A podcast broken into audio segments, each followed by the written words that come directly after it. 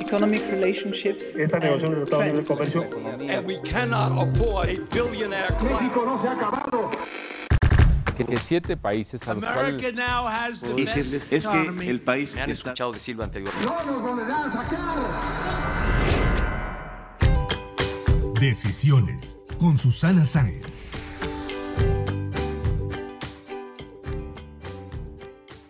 Hola, yo soy Susana Sáenz y les doy la bienvenida a la segunda temporada de mi podcast Decisiones.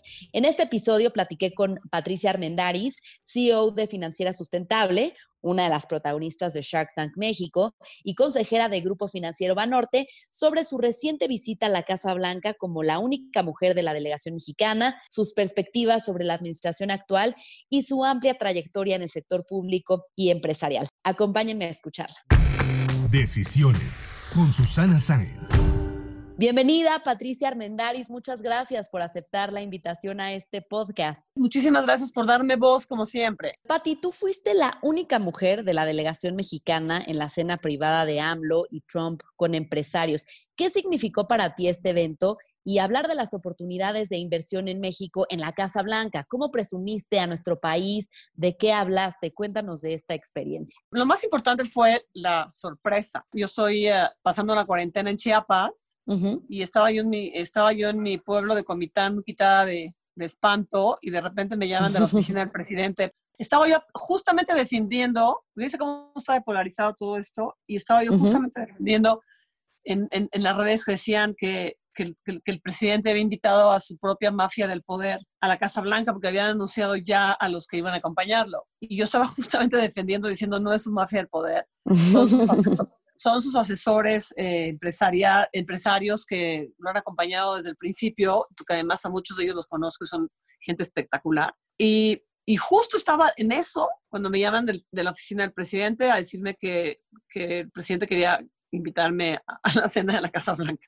Entonces fue así como que, ¿qué, qué, qué? Entonces, imagínate armar el, el- armar el avión en un ambiente súper agresivo de coronavirus en todos lados, en Washington eso Claro. era espantoso, deprimente, este, las pruebas de todo el mundo antes de, para que, si, si, si, si la dejan entrar a la Casa Blanca es porque ya, este, es porque ya está usted negativa en COVID, si no le van a decir ahí mismo que por favor no puede usted entrar. Entonces, desde, desde el principio ya sabíamos adentro todos los empresarios, pues que estábamos libres de COVID, porque si no, no estuviéramos ahí. Claro. Entonces, eso le dio mucha, eso le dio como más relax al ambiente en comparación de lo que estaba afuera. Lo más, Ujú. lo más, lo más impactante fue el contraste de ver a dos presidentes acartonados hablando ante la prensa de las ventajas del TIMEC y lo que habían firmado y, la- y el fortalecimiento de la región, ¿no? Pero sí como, como muy como muy leyendo líneas muy, muy, muy precisas y ni siquiera contestando a prensa. Y después el relax, le cierran las puertas y para la reunión con nombres de negocios. Y Mucho mujeres. más relajado. Y bueno, tres mujeres o cuatro mujeres. Este, ya estoy acostumbrada, no te preocupes. Y, y- y fue el relax de, de- de- de los dos, casi casi como choca las brother, las libramos todas, dribleamos todas las preguntas feas, ¿no? Dicen, dicen que, este, que el- yo, no, yo no lo escuché, eh, que el presidente Trump dijo que había evadido varias veces la palabra M de muro, ¿no? Este, y, todo, y todo el mundo muerto la risa, como mucha camaradería. O sea, me impresionó, Sí. impresionó ver a los dos hombres vis a vis los dos mandatarios políticos, ¿no? Y los dos hombres adentro, pues cada uno su estilo. El, el señor Trump es un hombre de negocios definitivamente, está acostumbrado a hablar de negocios, porque inmediatamente dijo, a ver, señores, estamos entre amigos de negocios que apoyan a los dos regímenes. Eh, aquí está el micrófono y the floor is yours para que discutamos ya, let's, let's discuss business, ¿no? Tú acostumbrada a hablar en consejos de administración, conferencias, empresarios, etcétera, pero aquí con dos presidentes, el presidente de Estados Unidos, el presidente de México, empresarios de ambas naciones, ¿cómo fue eso y cómo presumiste a México? Tú lo sabes, las mujeres podemos ser traviesas, podemos ser atrevidas, podemos hacer cosas que los señores no saben hacer, ¿no? Este, entonces, a mí la verdad, no me, yo no me sentí muy diferente de los diferentes lugares a donde he estado importantes en, Ujú. en consejos de administración, a donde yo me atrevo a decir cosas y me, me río y puedo ser más cercana que los señores. Este, ya estoy acostumbrada, ¿no? estoy, estoy acostumbrada a que ese es el poder de una mujer en ese tipo de ambientes. Y, y, con ese mismo, y con ese mismo poder, pues me les subía las barbas y me puse a tomar fotos pues porque comenzaron a, a ver comenzó a haber un ambiente de negocios, pero cero ambiente de decir si en México no hacen esto, no vamos a invertir o, al revés también. O sea, fue un ambiente de espaldarazo a los dos presidentes por parte de sus respectivos grupos de, de apoyo empresarial. Y, y, al mismo tiempo solicitudes al presidente mexicano de, de, pero muy respetuosas, en un ambiente de decir, somos vecinos, hemos sido vecinos, sabemos hacer negocios, tenemos negocios en México, a ver, presidente, ¿cómo vamos a resolver esto y esto y esto y esto y esto? Era una reunión de negocios. Y eso a mí, lo que sí, la verdad es que yo desde hace ya aproximadamente tres meses he estado tratando de interpretar al presidente mexicano porque hay que infundir confianza en México ahorita, tanto al interior como al exterior. Y dije, bueno, esto lo tiene que saber México. E-, este ambiente tan tranquilo de de un hombre que todo el mundo esperaba que le fuera a reclamar allá, oye, Mr. Trump, ¿por qué nos insultaste? Y los mexicanos somos muy, somos muy machines y no, a nosotros nos vas a decir esto y cero, o sea, cero, era let's make business. ¿Cuál fue la petición que para ti fue más relevante que hicieron los empresarios estadounidenses a Andrés Manuel López Obrador? Las dos áreas de energía, Sempra Energy Ahí mismo dijo, señor, como usted sabe, estamos, este, estamos invirtiendo en México no sé cuántos miles de millones de dólares que después lo dijeron a la semana, lo anunciaron a la semana. Y, este, y la verdad es que sí esperamos de, parte de ustedes eh, una definición regulatoria eh, transparente, que además está en el ambiente del TIMEC. Se refirió a la cláusula del TIMEC, donde hay, tiene que haber transparencia y tiene que, las regulaciones se tienen que consultar de una manera democrática, este, poner a disposición de las partes, de los empresarios. En ese ámbito fue, fue el discurso que, que, habló el, presidente de Sempra. Y la chica de Shell también, o sea, señor presidente, esperamos que estas definiciones regulatorias se den lo más pronto posible. Y, y te digo, fueron, fueron intervenciones muy cortas. Yo llevaba en la cabeza el, el, tema de las pymes, que tengo muchísimas ganas de impulsar, pero a nivel súper macro, creo que puede ser una contribución muy bonita de mi parte lograr que la Secretaría de Economía y la Cancillería logren acuerdos macro que además están considerados en el TIMEC. Las pymes están explícitamente consideradas en el TIMEC. Este, ojalá y podamos lograr una, un ambiente de inversión fuerte de parte de las empresas de Estados Unidos para desarrollar a las pymes para que eh, completen la cadena productiva que ya no van a poder importar de China ese, eso fue lo que yo dije.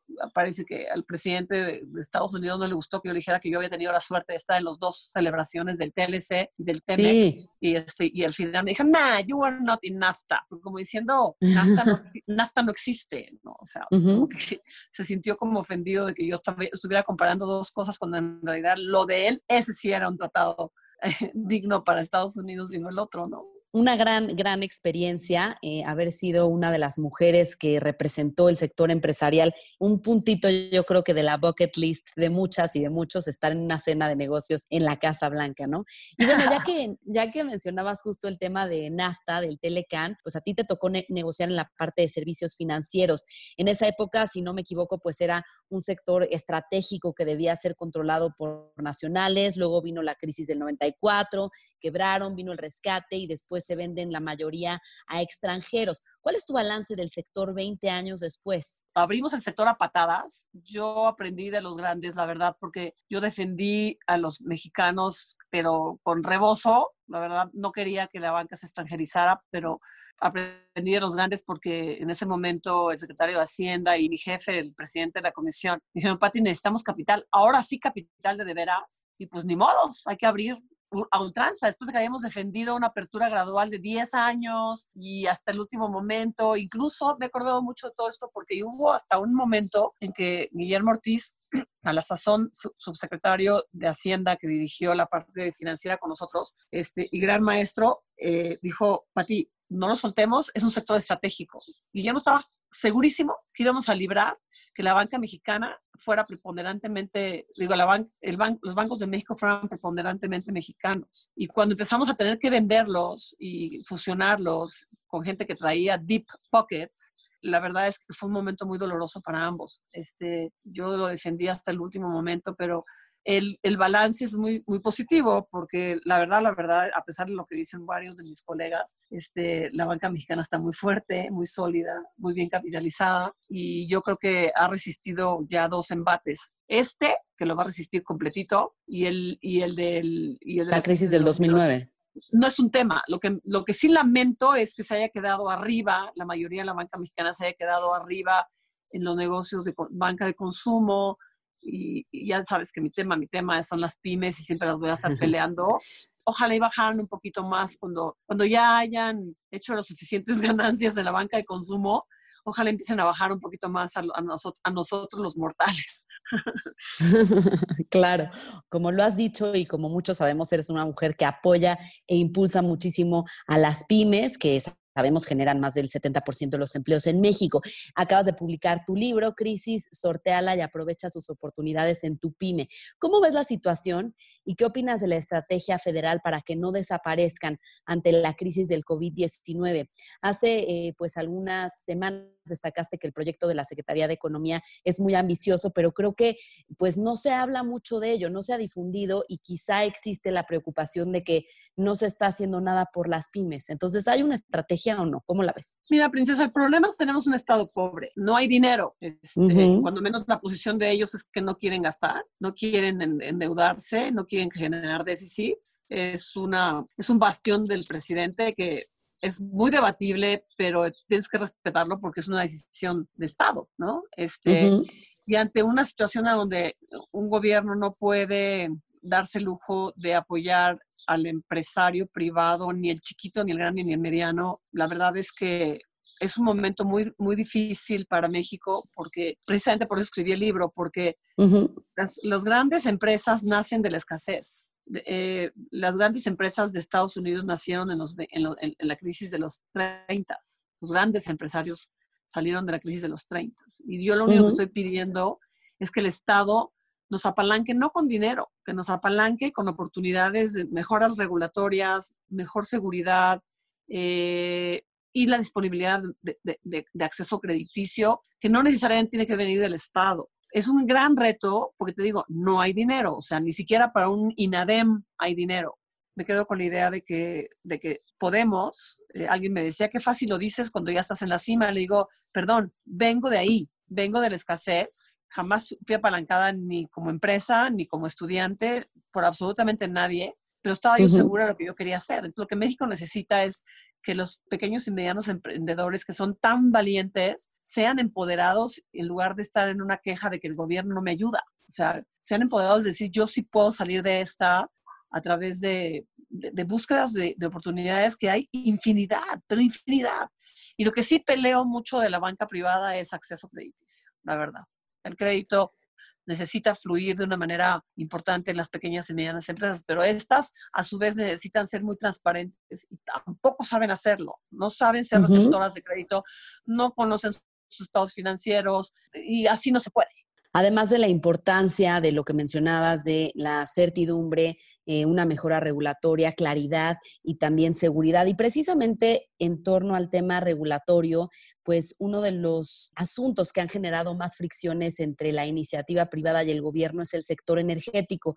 Sé que tú has financiado algunos proyectos de esta industria, particularmente eh, conversiones de camionetas de transporte público a, gas natural en esta transición hacia las energías limpias. ¿Cuál es tu postura de la política del de, el actual gobierno que incluso el presidente dijo que está considerando una nueva reforma energética? El presidente que tenemos no es, no es casualidad el presidente que tenemos es una vuelta del péndulo de la revisión de las políticas neoliberales y no lo digo de una manera despectiva ni nada. O sea, el neoliberalismo ahora sí está analizado y cuestionado por las grandes mentes económicas del mundo. La falla del neoliberalismo de haber eh, logrado que, el libre mercado pudiera en un momento dado favorecer a todo y generar un estado de bienestar generalizado. Entonces yo siento que el presidente lo que está planteando es lo mismo que planteó, te digo, Guillermo Ortiz en la época de, la banca mexicana, que la banca es un, es un sector estratégico porque es la que maneja el, sistema de pagos del país. Pues es, es defendible decir, ok, señores, el sector energético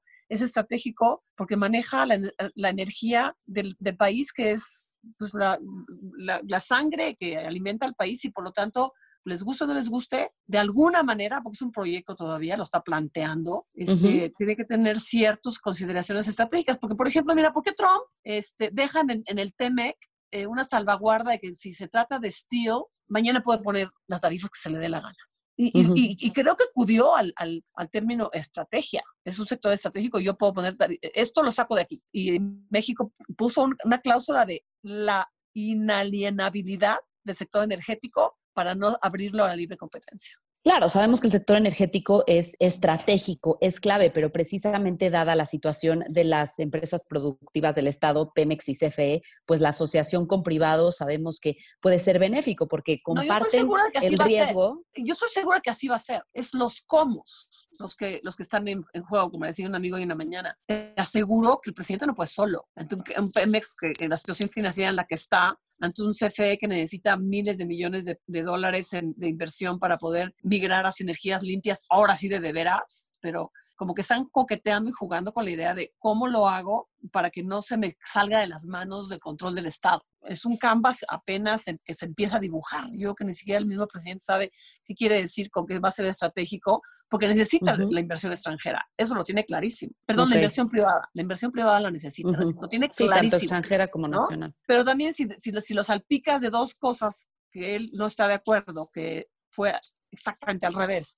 o sea, privaticemos al sector energético y por lo tanto CFE queda en tercer término en los contratos en cuanto a suministro. Yo voy primero, yo voy mano y CFE se fue quedándose afuera a un presidente que dice no, la CFE es central. Entonces está como dando la vuelta al tipo de contratos que se pueden firmar, revisándolos y a donde también hacen acuse de recibo de un sector que se estaba formando de una CFE paralela a través de, la, de la, provisión privada de, energías, que se le estaba saliendo de las manos, en el contexto de que no se le puede salir de las manos del sector energético, porque yo quiero garantizar precios accesibles para la gente, como gobierno, pues digo que no les asuste que lo están cuestionando, ¿no? Pero de allí a interpretar qué barbaridad, eh, el, el, gobierno quiere nada más meter este, energías que no son limpias, nada, nada es tan más, más lejano de la realidad.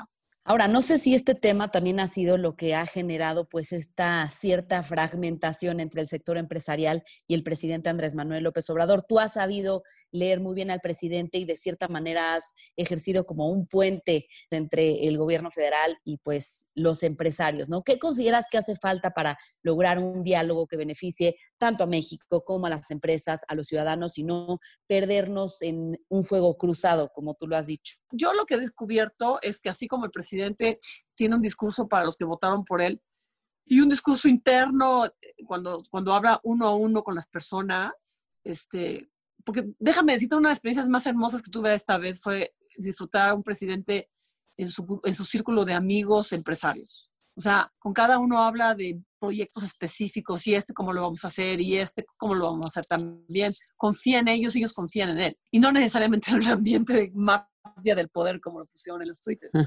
Pero este, así como te digo que, que, los gobernantes tienen un discurso para sus votantes y un discurso ya interno práctico en la vida práctica, mi experiencia con las cúpulas es que pasa exactamente lo mismo. Puedes tener compromisos cupulares, pero a lo que salen de sus compromisos cupulares, cada quien es una iniciativa privada independiente, cada uno. Uh -huh. Y dicen, pues sí, voy a jalar la carreta en la medida que yo pueda para favorecer al sector, pero eventualmente las tablas raseras de decisiones a rajatabla de todo el mundo, si no me convienen, yo no lo hago. O sea, yo me acuerdo perfecto eh, en, la, en, la, crisis bancaria, eh, en la Asociación de Banqueros de México, cuando la crisis estaba ardiendo, nos uh -huh. reunimos en Banco de México y, y, Banco de México propuso un programa donde les iba a inyectar capital a todos temporalmente y todos tenían que recomprar su capital cuando pudieran, ¿no? Y todos dijeron, sí, sí, sí, sí. Y salieron de allí y no, no le entraron al programa, no le entraron. Y todos adentro dijeron, sí. O sea, la conducta popular es un reto que realmente establezca un diálogo que les favorezca a todos y que, uh -huh. y que, y que satisfaga los miedos y los problemas de cada uno. ¿no? Este, eso, eso nada más se arregla, querida, eh, uno a uno, que es lo que yo veo que hace el gran operador que está detrás de muchas cosas, que es, que es el ingeniero Romo. ¿no? O sea, lo vi esta vez pues hablando uh -huh. con el presidente sobre lo que acordó con fulanito, lo que acordó con sudanito, lo que van a hacer en esta parte y cómo le, le duele en el zapato fulanito que no pueda entrar a, que, no, que, no, le estén dando su permiso de regulación de tal cosa. O sea, es uno a uno. Yo no creo en los, en, los acuerdos populares. Entonces, cuando salen de hablar con el presidente y dicen, el presidente no quiere apoyar a las pequeñas y medianas empresas, está hablando casi, casi el político. ¿Sabes? Oye, y, y, justamente tú platicas con Romo, platicas con el presidente. No sé, mucha gente dice que quizá Alfonso Romo no está operando, pero aquí suena que la realidad es diferente y que sí influye, ¿no? Que también es como este ¿Quieres puente. apostar? Es el operador. Es trabajo microeconómico. A veces frustrante porque pues, es el puente, ¿no? Eh, mira, para que se haga la carretera fulana, hay una comunidad que no quiere que, que, pasen, entonces el presidente dice, bueno, pues míralo con fulanito, entonces va con fulanito y, y fulanito le dice, pues no, si la comunidad no quiere que pase, pues no va a pasar. Entonces ahí está tratando de allanar, de allanar puentes para poder, este, que las cosas se hagan, pero a nivel micro. O sea, cuando, lo, cuando quiso hacer, cuando el ingeniero Romo quiso hacer mesas así generalizadas y, y, decía qué bárbaro, en aquel gran meeting que tuvimos con el presidente a las dos semanas de su gobierno, no funcionó. O sea, la verdad, las cosas están funcionando a nivel micro. Y eso ha sido siempre en México, la verdad. Okay. O sea, nunca ha habido, vamos, tal vez en, el pacto sí, un par de pactos que tuvimos, porque estábamos desesperados con la inflación, sí logramos algunos acuerdos que se, que se hicieron a nivel cupular. Pero ahorita, digo, mi experiencia es que es, es, uno a uno, sin necesidad que haya corrupción de ninguna índole. Es nada más ver cómo, cómo a mí me queda este zapato para poder invertir, ¿no? Pues hablando de tu trayectoria, Patti, además de ser eh, CEO de Financiera Sustentable, una de las protagonistas de Shark Tank México. También eres consejera de Grupo Financiero Banorte, de las pocas mujeres que es parte de un consejo de administración. ¿Cómo ha sido esa experiencia? Y también cuéntanos de tu etapa como directora asociada del Banco de Pagos Internacionales en Basilea, Suiza, donde actualmente está el doctor Carstens. Pues mira, la verdad es que mm, cuando tengas mi edad te vas a dar cuenta que volteas y encuentras una carretera que ya recorriste y que pues, lo, lo, lo, único que lo maneja, lo único que lo marca, si lo, si lo ves, si lo veo como lo veo ahora, es la famosa carretera amarilla de, de, de, la película del Mago de Oz, ¿no? O sea, si sigues tu carretera amarilla, cuando te volteas y dices, mira, sí, era una carretera, ¿no? Y cada, y cada hito de lo que me estás diciendo, pues fueron hitos de, que, que, que, te van marcando la vida y que tienes que ir, ir, ir aprovechándola siempre con, un, con la idea de que tienes una carretera amarilla que recorrer y que sabes que ahí está. Y en mi caso, pues ha sido un profundo eh, deseo de servicio público desde cualquier trinchera donde estoy, la verdad. Este, ahorita con Financiera Sustentable lo que marca básicamente es justamente eso, que estoy haciendo bien a la gente, pero yéndome bien a mí también. Eh, uh -huh. No creo que, que, puedas hacerlo de otra manera desde el punto de vista eh, empresarial. Eh, uh -huh. Tienes que ser for profit siempre, aunque seas non-profit, tienes que ser for, for, for, profit siempre, si no, no eres sustentable. Uh -huh. y, y, y, pues así puedes enmarcar también mi llegada a México con Pedro Aspe para servir al país, este, mi, eh, mi, mi ida a Basilea para, para, para ya privatizarme por, cuestiones personales a donde tuve que, que volverme empresaria, pues porque eh, el, el, modelo que yo tenía de la pareja que me iba a mantener y yo podía ser servidora pública se, se rompió y, y, yo tenía que ser empresaria y mantener a mis hijas y ser sustentable yo solita. Entonces Basilea fue eso, fue un puente para volverme yo sustentable y regresar ya como, como proyecto de banquera este, a México, a donde tuve grandes mentores como Roberto González, un gran amigo que me ayudó muchísimo y que me impulsó para, para ser empresaria, ¿no? Pero ha sido un camino de servicio público, la verdad, y yo sí creo que cualquier empresario debe de ser concebido como tal, como un servidor público, porque todo lo que produces tiene que hacerle bien a la gente para que la gente sea capaz de comprártelo, ¿no? Pues algo que me gusta mucho de, de ti, Patti, es que eh, pues eres muy cercana en el trato con la gente y quizá no mucha gente sepa, pero pues eres actuaria y matemática eh, por la UNAM, tienes una maestría en economía en Cambridge, Inglaterra, y estudiaste un doctorado en economía del empleo por la Universidad de Columbia. Creo que tus credenciales académicas y tu experiencia en, en diversos sectores pues hablan por sí solas. Cuéntanos un poco cómo fue el trayecto para conseguir estos títulos y cuál fue el que más disfrutaste se burlaron muchísimo hace como tres días de una chava que decía, necesito chamba, eh, me quedé sin trabajo y yo le contesté, el trabajo se quedó sin ti, querida. Este, porque ahora vas a tener tú la oportunidad, él, te, él se la perdió, pues, ¿no? O sea, Ajá. porque ahora vas a tener tú la oportunidad de salir muy fortalecida y vas a encontrar un camino maravilloso. Entonces comenzaron a burlarse de mí, sí que fácil decirlo con una magnate que se está burlando de la gente, ¿no? Y lo que les digo es que yo he estado ahí. La legitimidad de lo que yo digo es porque yo he estado ahí. O sea, eh, yo soy hija de la escasez. En, octubre se, se, publica eh, un libro eh, de la historia de mi empresa que se, que, se, llama Alpinista de Pirámides. y, el poder número uno que, que, pongo ahí es el poder de la escasez. y lo vuelvo a decir, la gente crece a través de la escasez, no a través de la, de la abundancia. Eh, y, fue, por un lado, fue una combinación muy bonita de un padre que, que vio en mí una persona ambiciosa, tesonera, y, me decía, yo no te puedo apoyar económicamente, porque además, afortunadamente, no podía, porque si hubiera podido, te aseguraría que hubiera resistido a la tentación de, no hubiera podido resistir la tentación de, apoyarme. Y me decía, pero vete por acá, chance por acá, ¿no? O sea, este, chance te vas, si, si vas a Consejo Británico y, y, te, y, te, apoyan. Y la, y la combinación de, de, que veo ahora tantas chavas que quieren, que, se enamoran del papá en buen plan y que lo quieren satisfacer, y que lo quieren satisfacer. Entonces, si el papá te está diciendo, tú vas a ser presidenta de la República, pues tienes que buscar la manera de ser presidenta de la República. y elegí la carrera de actuario justamente por eso. Yo preguntaba cuál es la carrera más difícil de mi vida, del, mundo mundial, y en ese momento era la carrera de actuario. Y dije, bueno, pues yo voy a ser actuario.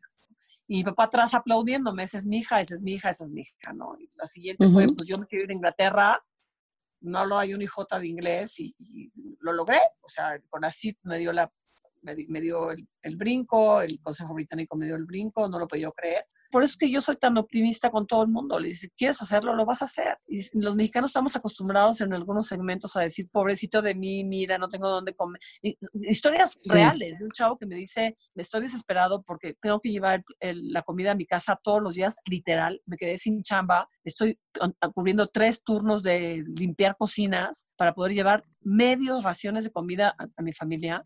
Y, te están diciendo, ayúdame, ¿no? Y le digo, pues no, no, te aseguro que tú vas a salir adelante. Yo creo que mientras más escaso eres y más ganas tienes de salir, más poder tienes para hacerlo.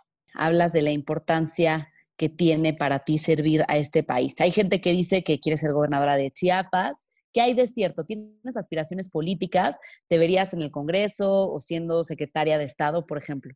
Yo tengo ahorita un, un deber patrimonial conmigo misma porque soy muy ambiciosa con mi retiro. No soy, no soy una magnate como me pintan. Tengo, tengo, tengo una obligación patrimonial de, de tener una, un lugar sasazo en Chiapas para ver a mis nietos, un lugar sasazo en la playa para también ver a mis nietos, pero sí he visto tanta desesperación, te lo digo en serio, en que haya gente creíble, que no, esté, que, no, que, no, pueda, que, que, pare este rollo de burlas y de cosas en algo que realmente creo que es un proyecto de finalmente pensar en el bienestar de México, que si que, he levantado el dedo no tienes idea de cuántas veces. Si me necesitan, aquí estoy. Si me necesitan, aquí estoy. Si me necesitan, aquí estoy. Y, y, se los prometo que voy, les arreglo el problema y me regreso a mi trinchera de mi empresa de financiera sustentable. Pero yo veré la manera como a las 2 de la mañana voy a, a, llamar a mis consejos de administración de la empresa y a, las, y a las 6 de la mañana me voy a ir a ayudar a lo que necesite este país para apoyar este proyecto. Este podcast se llama Decisiones, por ello me gustaría que, nos dijeras cuál es la decisión más importante que has tomado en tu vida. Pues yo nunca he tomado decisiones. ¿Cómo? Eh, no, no, no. Fíjate que, que desafortunadamente yo creo que así como tienes la obligación de tomar decisiones en tu vida, la vida te obliga a tomar decisiones. Eh, yo, no, yo, no yo no decidí separarme de mi marido de repente, pum, el, el, proyecto tronó y yo tuve que decidir salir adelante porque las, las circunstancias habían cambiado. Yo no decidí irme a Basilea aquí entre nos. Era tal el escándalo de, Fobapro, de Fobaproa que yo dije aquí me van a crucificar viva y tengo que salir corriendo un rato y, de, este, de, este, fuego cruzado. Yo no decidí fundar Financiera Sustentable. Fue que el pleito con mi socio anterior me hizo salir corriendo y decir ahora lo tengo que hacer yo de otra manera las decisiones no se toman desafortunadamente con la cabeza fría. Cuando menos es mi experiencia. Sí, se fueron acomodando las piezas del rompecabezas, digamos, ¿no? No, yo te voy a decir la verdad. Dios te patea para arriba siempre. Pues, Patti, para finalizar, me gustaría hacerte unas preguntas de opción múltiple. ¿Qué prefieres ser, emprendedora o funcionaria? Emprendedora, toda la vida. ¿Gas natural o gasolina? Gas natural, obviamente. ¿Cecina de Valle de Bravo o barbacoa de Comitán? Barbacoa de Comitán. ¿A qué Shark prefieres, Arturo Elías o Rodrigo Herrera? No me hagas esa pregunta, por favor, porque a todos los adoro, pero sí tengo una afinidad muy importante con el tío Charlie. ¿Comitán o San Cristóbal de las Casas? Comitán toda la vida. Pues muchísimas gracias, Patricia, por haber compartido con nosotros tu experiencia de vida, tu trayectoria. Gracias a ti, chulísima, porque la verdad siento que estudiaste mis cosas para, para, para tener una entrevista tan rica como esta. Te lo agradezco muchísimo. Si te gustó este podcast, recuerda suscribirte en Spotify, Apple Podcast o en mi canal de YouTube. Califícalo y comparte. También me puedes mandar tus comentarios o propuestas de a quién te gustaría que entrevistara en mis redes sociales. En Instagram y en Twitter me encuentras como arroba suscience y en Facebook diagonal suscience3. Nos escuchamos el próximo miércoles.